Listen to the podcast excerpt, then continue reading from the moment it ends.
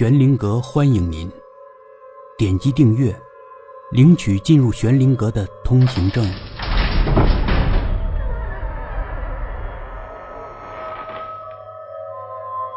龙公主第六集，和关涛睡在一张床上，龙公主并没怎么抗拒，当然，她也不欢迎。躺了一会儿，聊了一会儿天关涛的手就开始不老实了。龙公主也没有如何抗拒，她只是不迎合。关涛的胆子越来越大了，他现在才知道，为什么古人把男欢女爱说成云雨一番。那真是如坠云里雾一样啊，太爽了。同样的事，跟龙公主这样的神仙一起做，就是完全不同啊。那个前女友关涛已经完全可以抛到脑后了，龙公主倒是正常，情绪没多大波动，她只是似笑非笑的。关涛搂着她，向她倾诉：“我知道，你这样的神仙做我的老婆肯定是委屈死了，但我会尽我所能的对你好，真的，我要尽我所能。”他反复的向龙公主承诺着。龙公主仍是似笑非笑，不置一言。但关涛睡得并不踏实，做了一大堆乱七八糟的梦。早上醒来时，还是晕晕乎乎的。看见旁边的龙公主时，他就完全清醒了过来。他从床上一下子爬起来。我要工作，我要赚钱，有这么好的老婆，说什么我也得好好养啊！嘿嘿，龙公主只是浅笑，但关涛的确是这么想的，得好好干活，得好好赚钱。龙公主送关涛出门时，才真正像一个老婆。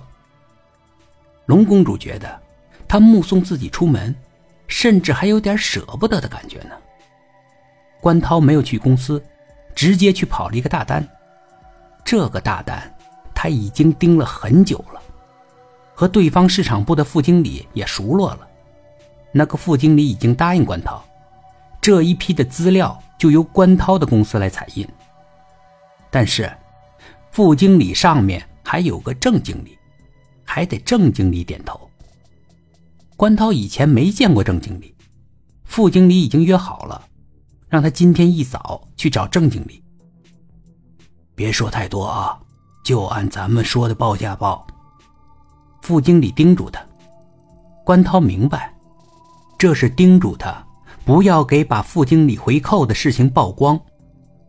要是他向我要回扣，怎么办？关涛问副经理，副经理哼了一声，他不会要的，他是个傻蛋。关涛有些狐疑，傻蛋能当上正经理？但他也不好再问什么。今天要去见这个傻蛋了，关涛还是略有点惴惴不安。要知道，这个月的绩效就靠这个单子了。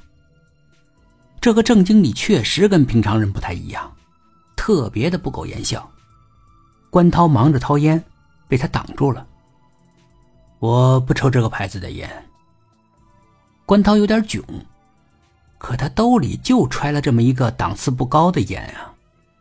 副经理给他解围。我们经理只抽一种品牌的烟。副经理倒揣着一盒那品牌的烟，马屁精似的给经理点着了。经理深深的吸了一口，然后犀利的瞧着关涛：“你的报价多少啊？”倒是开门见山啊！关涛本来还想介绍介绍自己公司的情况。还准备的挺充分的，得，也略过了。关涛说了报价，经理不容置疑的说了另一个价钱。我就出这么多钱了，不行，就算了。这都在副经理的意料之中。副经理提前告诉关涛，经理会砍价到什么价格。果然，分毫不差呀。本集故事播讲完毕。点击上方的订阅，订阅不迷路。